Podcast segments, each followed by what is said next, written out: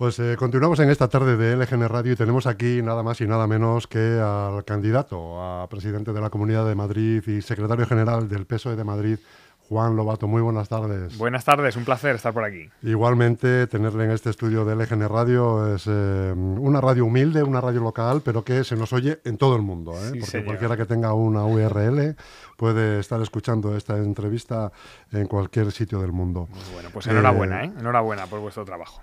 Eh, candidato, ¿cómo va, ¿cómo va la campaña? ¿Cómo se siente? Pues muy bien, disfrutando. Yo creo que estos procesos son muy bonitos. Yo he hecho muchas campañas, eh, a nivel municipal fui alcalde seis años y, la verdad que con el tiempo se aprende a disfrutarlas, a saborearlas porque pasan muy rápido. Luego de repente ya ha votado la gente y dice, joder, pues no me ha dado tiempo a disfrutar.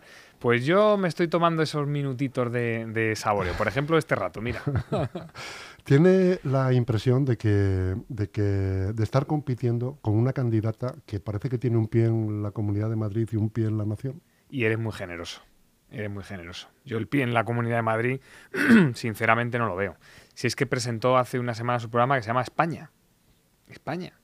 Yo entiendo que ella vea, como el resto de españoles, esa debilidad es en, en Feijó, ¿no? Y que tenga esas aspiraciones pero sinceramente me parece una falta de respeto a los madrileños el, no tratar en absoluto de los temas que les afectan y de las competencias que son suyas, ¿no? La educación, eh, la sanidad, el transporte público en Madrid, es que está permanentemente centrada en cosas que no tienen nada que ver con, con su trabajo.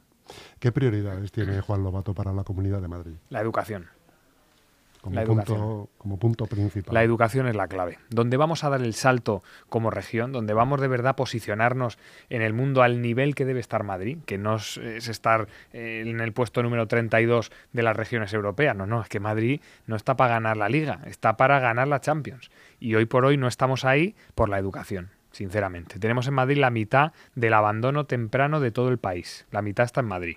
Tenemos 33.000 chavales que han querido hacer FP este curso y en la Comunidad de Madrid eh, se les ha dejado sin plaza en la FP en, en Madrid. No puede ser tener un paro juvenil por encima de la media, un 32%, y a la vez estos problemas de educación. Es que está ahí la clave de cómo eh, posicionarnos en esos sectores de valor añadido de futuro, digital, innovación, tecnología, biotecnología, ahí es donde tenemos que apostar.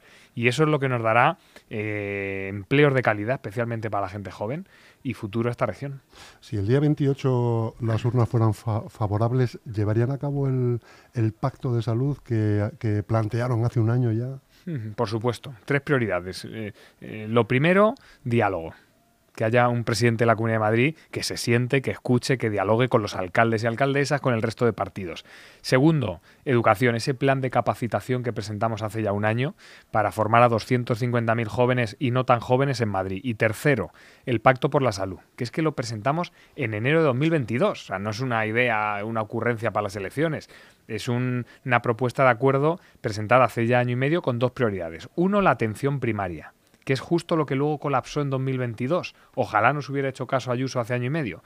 Y dos, la prevención y promoción de la salud, que es clave para la calidad de vida de la gente y también para la sostenibilidad eh, presupuestaria del sistema sanitario. En Madrid, ayer lo decía en el debate y se creó un silencio enorme. Decía, yo lo que aspiro es que haya un millón de personas en listas de espera. Un millón pero no esperando porque tengan una dolencia y entonces quieran descartar o no tener un cáncer. No, no, al revés. Un millón de personas a las que esté esperando el sistema sanitario para que vengan a hacerse los screening, las pruebas diagnósticas, las analíticas para prever antes de que haya ningún síntoma de enfermedades. Esa es la clave y el salto y el cambio de paradigma que tiene que dar Madrid.